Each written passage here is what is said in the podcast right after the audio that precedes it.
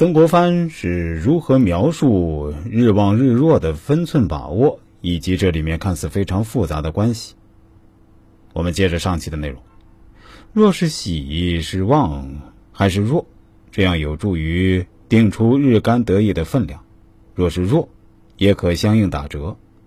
再要看这些邻舍的喜是被合为双喜，还是合走了喜；若是被天克了，还是地冲了义或刑害了，然后才是离得更远的其他干支的服役喜忌，还需加分或减分。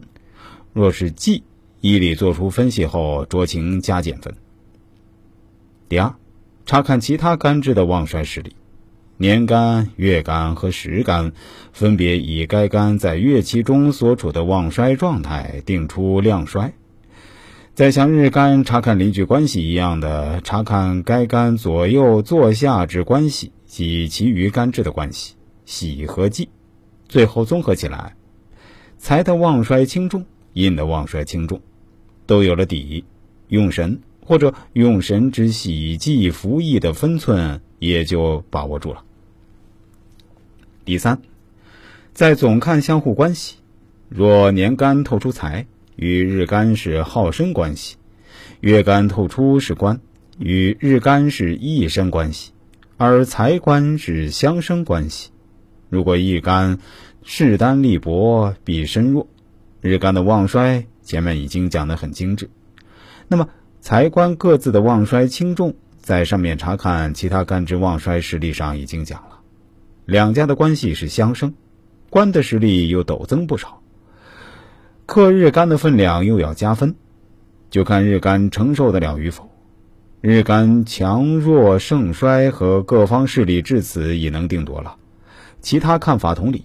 日干五行旺衰断法，其理也同出一辙，可独立推断，也可相互参断。关于日旺日弱的分寸把握。古书里有具体而繁琐的技法，但命局变化多端，光六十年一个花甲就有五十二万多种完全不同或有细微分别的四柱。对初学者来说，首先抓住入门要领，抓住主要矛盾，预测的目的也就能达到。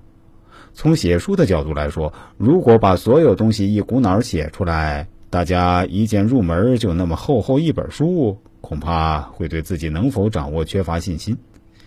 再从古书的计算方法来说，四柱平衡讲究一个生伏、抑制、调候的技术水平，其中的生克、刑和、会冲、破害等，由于远近旺衰、五行之性千变万化，各个不同，日主得气的分寸计算反倒难靠得住了。